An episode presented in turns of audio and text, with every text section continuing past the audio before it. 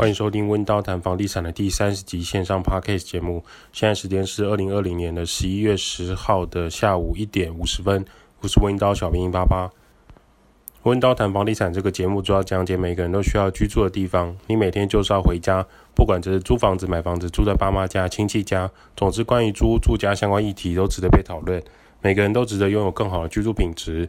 温刀是一个租赁管理公司，我们营业项目有帮。屋主代租代管理、包租代管、装潢设计、装修工程、布置软装设计，有自己的官方网站、IG、Facebook、YouTube 频道，放在资讯栏外供大家去做连结。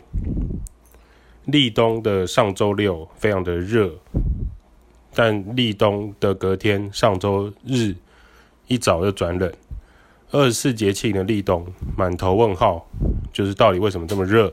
台湾现在气候温度转变太大，很容易感冒，大家注意。自己的家人啊，自己的爱人的身体状况，多喝水，多尿尿，起来走走，调整身体的代谢很重要。我的喉咙终于好了差不多了，所以之后 Podcast 更新时间会比较稳定喽。目前观察每一集的几乎都有八十到九十个不重复的下载数，已经快要突破五千次的下载收听，很感谢大家的支持和喜欢。那支持我们的方法就是可以找我们叶配，我们的节目是欢迎大家做。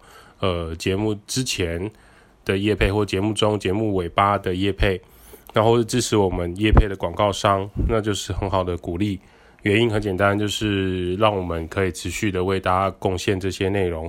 很多时候我们在节目上分享的这些知识啊，租屋或是房地产相关的，已经是外面上课要收钱的等级了。但我们觉得没关系，我们没有挡人财路，就是持续做分享。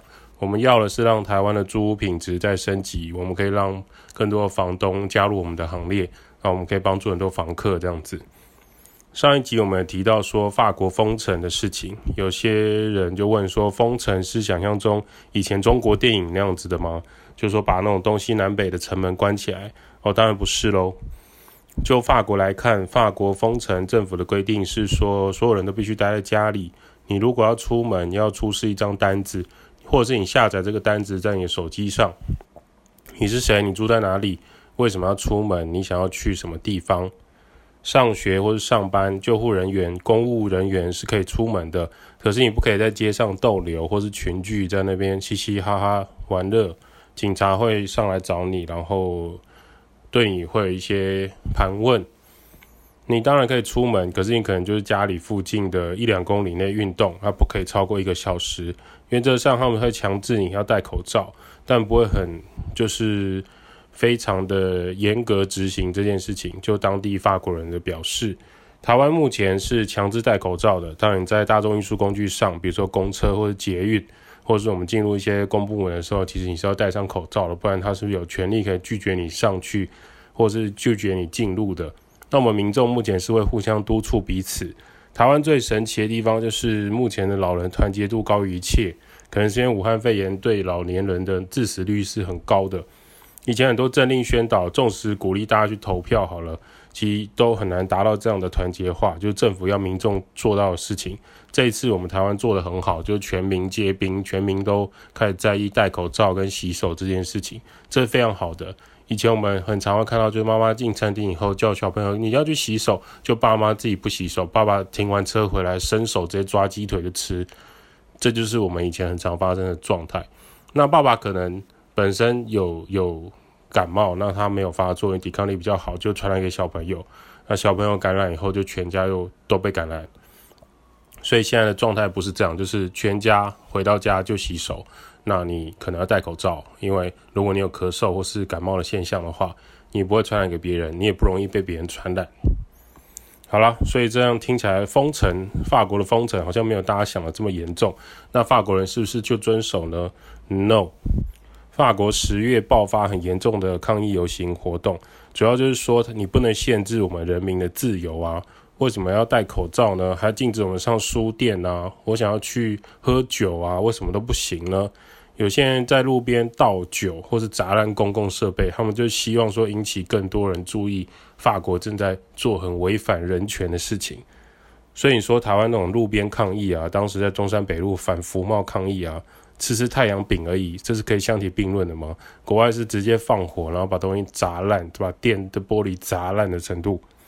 更何况当初台湾带头抗议的人，现在已经进入他抗议的党派，领月薪九万块，真是让人非常心寒的一件事情。就当时的那个事件，跟国外的这种抗议事件的等级，还有那个诉求点，真的是差蛮多的。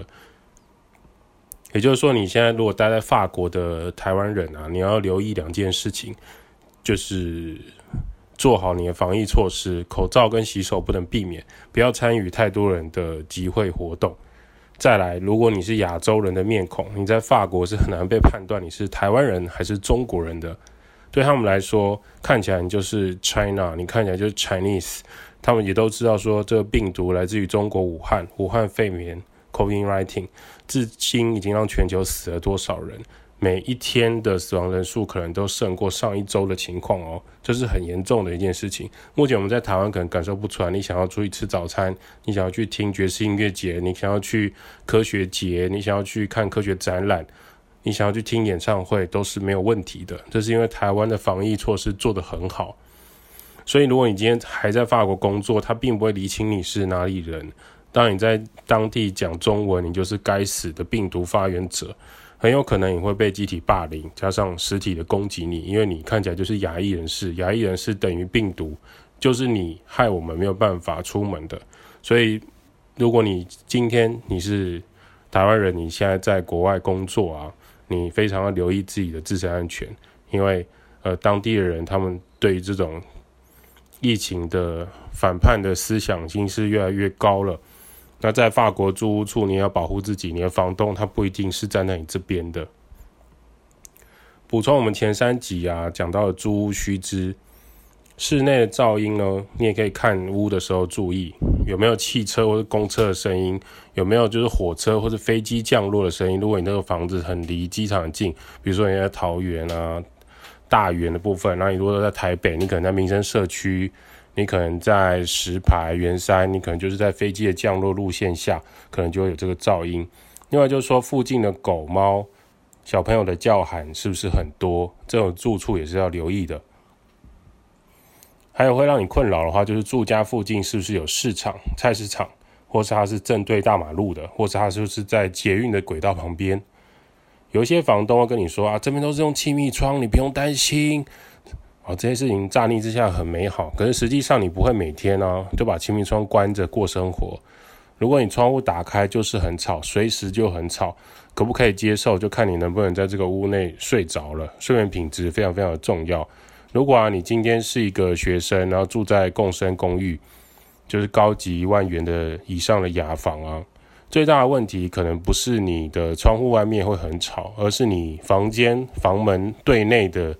的公共空间可能会有嘈杂的声音，例如说你的女生室友常常自己来，或是说她会有一些姐妹朋友找一些 gay 朋友回家。我没有特别歧视 gay，可是我真的这边有一件事情我不太能接受，就是他们讲得很激动的时候会大声的拍手，然后大声哎哎哎哎，不是不是，你听我说，你听我说，哦，类似像这样高分贝的尖叫，或是说要很生气的踱步，蹦蹦蹦，不论是穿拖鞋还是布鞋。当你做这样的事情，表达你的情绪的时候，你的楼下邻居或是隔壁房间的室友就会被你影响到。常常很大力的踏地板，到底算是什么样的抒发情绪？很多人会觉得说，那你要尊重我的情绪抒发。可是问题是，那你尊重过你的室友可能在睡觉，你的室友可能正在念书吗？还是说没有关系，因为你觉得你很压抑，所以你你必须。这时候你就会知道说啊，原来窗外的那种捷运声啊、排气管的车声都不算什么，有一个这样的室友更可怕，而且你跟他沟通还没有用，他就觉得说你要尊重我的个性，他会说他有情绪没办法控制自己，可能压抑太久之类的，呃，这就是关于噪音的部分，我们要留意。可是有些事情你其实很难从看屋当下就可以判断，例如说你去的时候，可能隔壁情侣房客他们正在忙。或者说你你在看球赛，然后或者你隔壁的房客因为同一师跟兄弟象的最后一场 G 七怎么可以不看呢？然后他正在看球赛，然后原本原本兄弟兄弟落后，然后四比三，他大声欢呼，甚至在在场在房间里面就是应援那对你来说，这不会是你去看屋的时候就可以判断的，因为同一师跟兄弟在打的时候就是晚上的时间，而且是礼拜天晚上。你只要是平日的白天去看房子，你就不会知道这样的问题。那附近邻居吵不吵，有时候你也很难判断，因为他们有可能是半夜大声叫嚣，或是大笑讲话，或者开电视音响蹦蹦蹦很大声，也有可能关门超大力甩门，这些都是你在看屋的时候没有办法判断的。所以我们很常强调，就是说租房子的邻居，好邻居非常非常的重要。再讲一次，租房子的好邻居非常重要。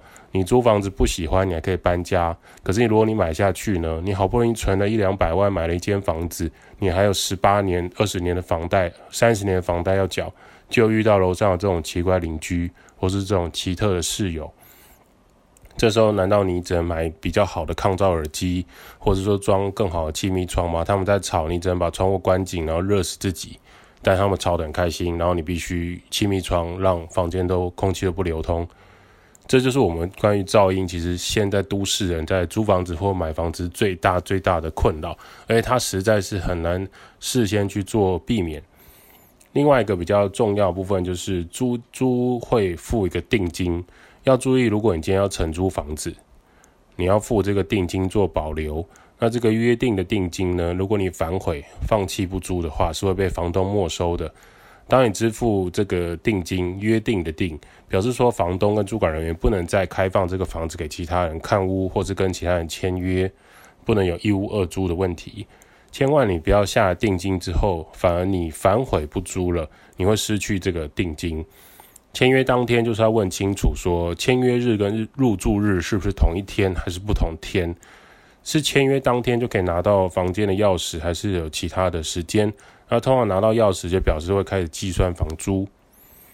签约当天会支付两个月押金和第一个月的租金。如果有能源费，也要询问一下哪一些细项。通常能源费我们这边就会提到，像是水费啊、电费、瓦斯费、网路费、管理费这些的，我们都称为能源费或是一些杂费。大部分的租金，台湾大部分租金是以月缴的方式来统计的。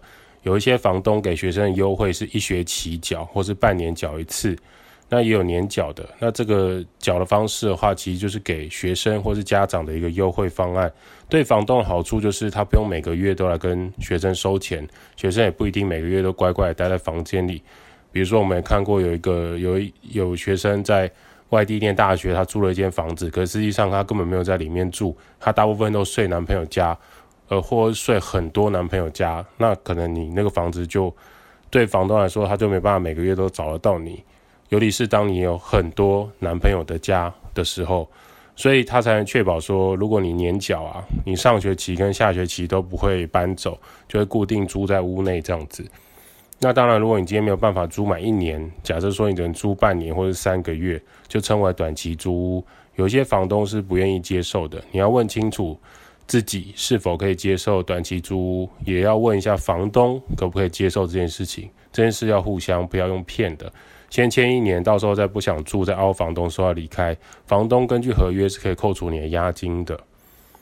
那像二零二零年的租赁法规有规定啊，就是如果你违约提前要退租的话，违约金是可以扣除一个月的押金，而且其他能源费、其他你。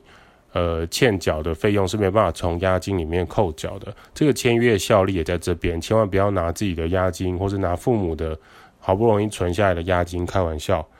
双方还可以约定其他的规则，例如说房间的清洁度啊，房间的附属家具店的破坏，或是你偷养宠物的时候，房东可以怎么处理？这是可以双方可以另外合议的。这是租赁专法上面没有写到，但是可以双方同意的，因为民法跟民法是有规定到这一块的。好，那台湾什么情况下可能会有这个短租的需求？比如说你英文被挡，你可能需要在两个月或三个月的重补修，或者是说你今天是工作外派调动，或是你短期打工。也有一些人是毕业了，然后他留一个月在呃外县市，他要考汽车驾照。那因为外县市考驾照的费用比较便宜，那他就不想要那么快就回到他原来。呃，居住的故乡，那他可能就待在外县市，为了一个月的时间，他要去考汽车驾照，或是说你今天收到兵单，那已经通知你说他最近入伍的人太多，可能半年后才要去当兵，那还有一种就是他半年期间在外租屋的，这种都称为短期租任，就是短租。那如果你是这种短租客的需求，你可以先询问房东或租管人员是否可以让你短租房屋，避免后续的很多纠纷。不要用骗的，你未来真的会很麻烦。这些纠纷常常见到，除非你对钱不是很在乎，或是你家里有一块，那就没关系。以目前法规来说，最短的短租是一个月，称为合法的短租。一天一天计算的话，就是日租。那种偏向 Airbnb 的部分，我们先不讨论。日租套房是有法规、消防、道德和政治正确可以讨论的。我们未来会再开一集来讨论关于所谓日租套房的部分。这些就是我们学生租屋的租屋须知啊。我们用三集来分享，其实还有一些东西是分享不完整的，所以今天又再补充了一点点。大略上是可以整理出一些脉络了。希望各位学生在租房子的时候，或者你在打工的时候，你租的房子不要遇到一些奇怪的事件，不优质的、气氛诡异的、不适合你的，请高速的躲开。如果今天租屋的缺点啊不是太严重，你也可以接受的话，就忍耐一下就租了吧。因为便宜的租金一定它有便宜的好处，你的荷包和你的存款才可以喘息。不然一年出一只 iPhone，你什么时候可以存到那个买 iPhone 的钱呢？很少有零缺点的租屋啊！如果有零缺点的租屋，不管你是买的还是租的，通常都不便宜。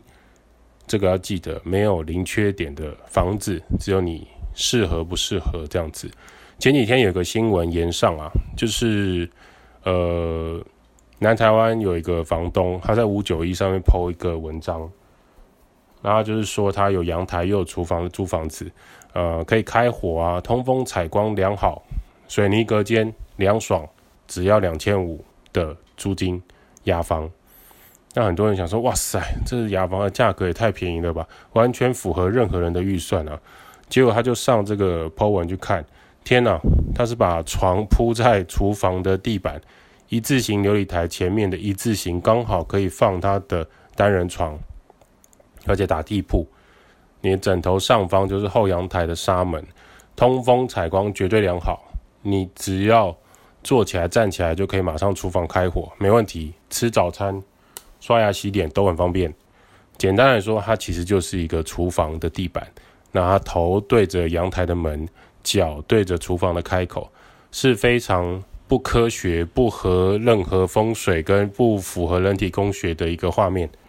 那房东呢也表示说，这个厨房的床位它本来就像一个房间吧。那以前有租给一个卖古董的先生啊，那租几个月，他觉得空间太小才搬走的。目前这个厨房雅房啊，他租金每月就算两千五。那假设说用有其他的那种用浴帘隔开的床位啊，一个月租金也是两千呐。那有需要的人就可以跟他租房子啊，又没有违法。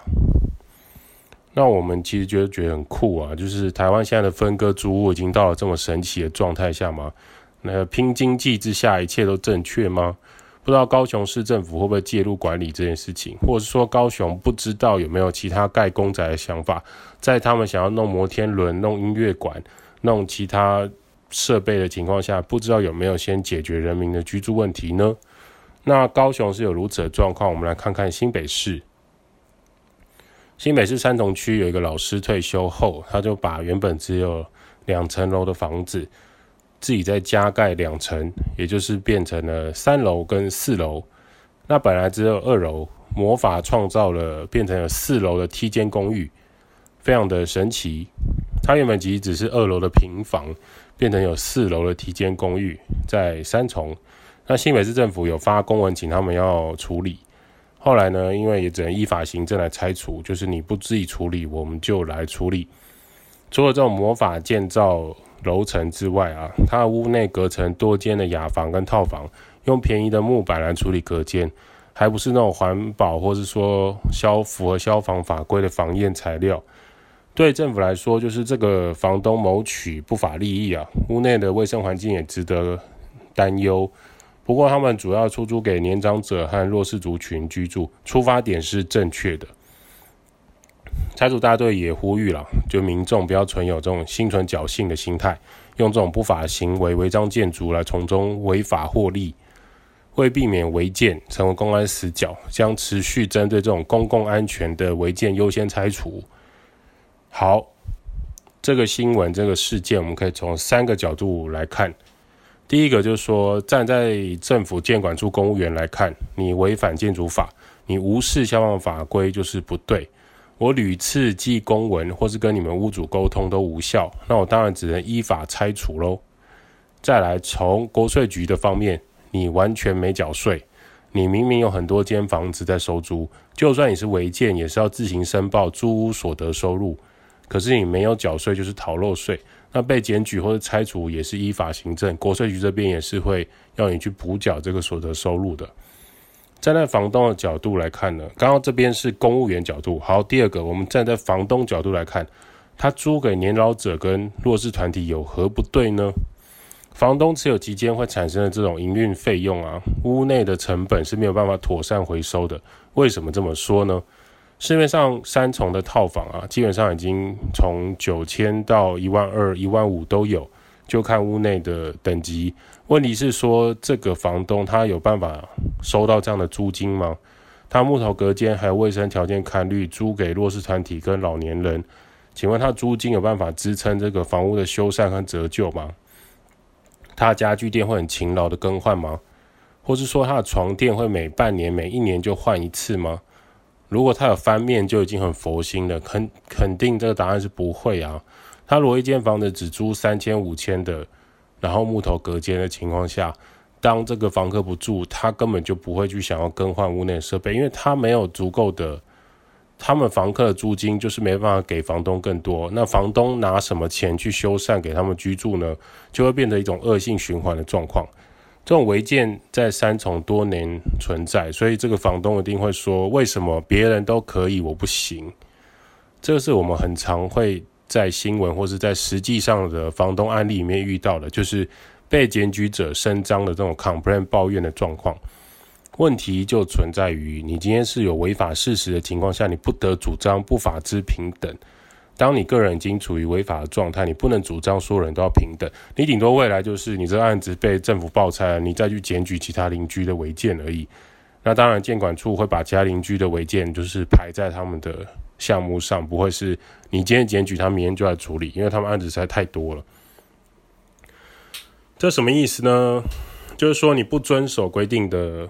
违法行为让人民不得主张不法之平等，很常发生在顶家被爆拆之后，当场就跟建管处人员和拆除大队在顶楼吵起来，说你瞎了吗？你现在看过去哪一户顶楼没有做顶加？你看隔壁绿色的，隔壁红色的，每一个颜色都不一样，都全部都顶加啊。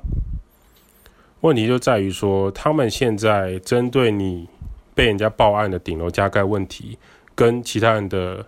顶楼有没有加盖是两回事，而且当你从二楼变成四楼的夸张行径，当然是会被优先处理的。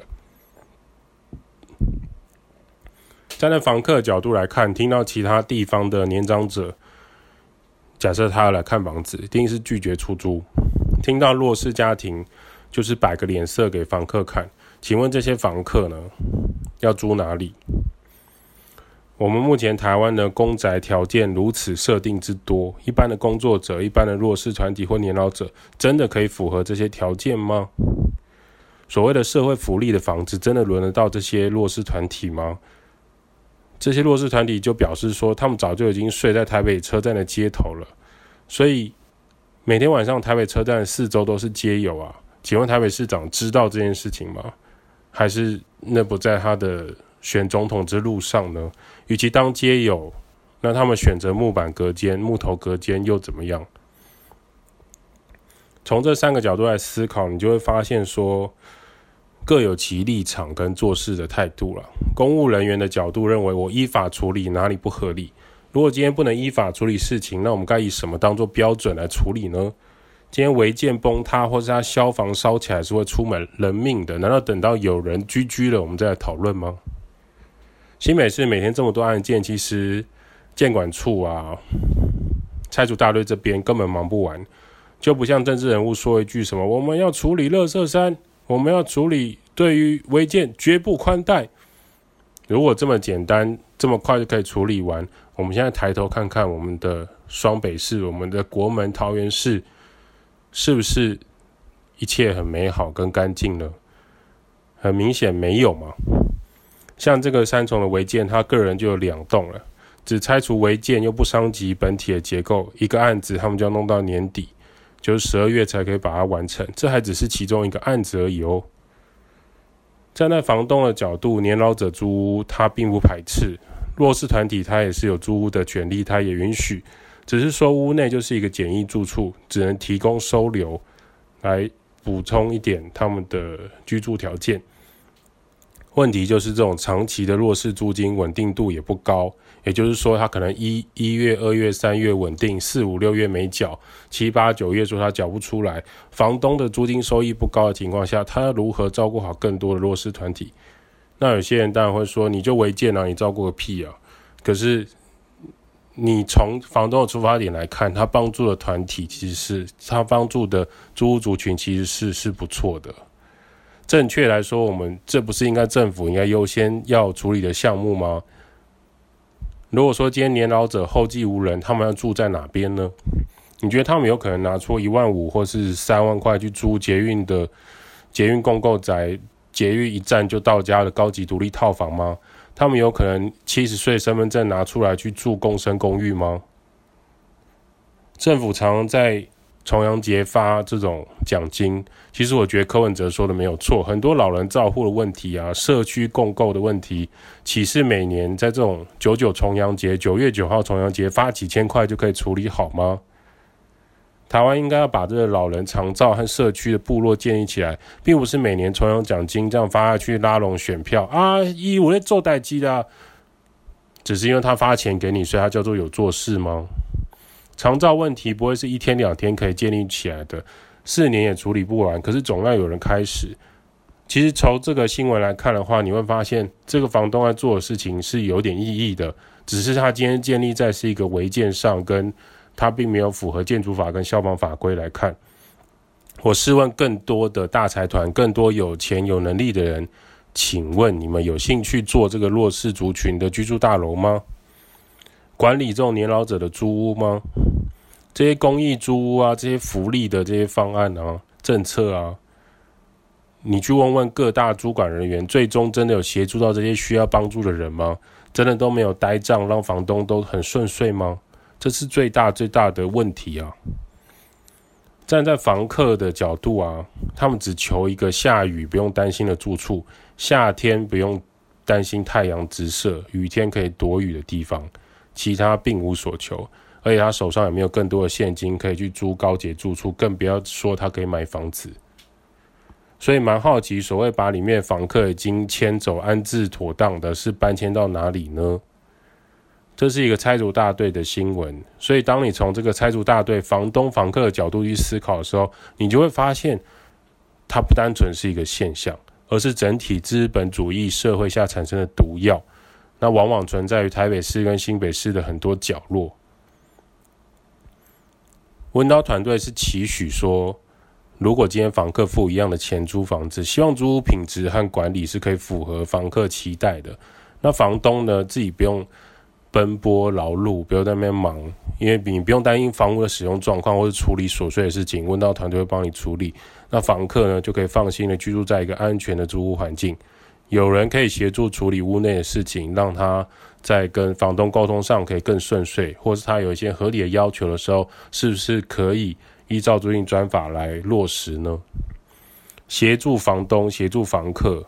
是我们温刀正在做的事情，我们期许可以照顾更多租房子的人，是我们现在努力的方向。装潢设计上，我们也正在努力的增加生活的舒适度，不要再用早期的装潢模式来困住很多想要住在一个好空间的人。温刀照顾房客就像我的家，租管、代管、包租代管、装修工程、布置设计。Podcast 分享租屋投资房地产。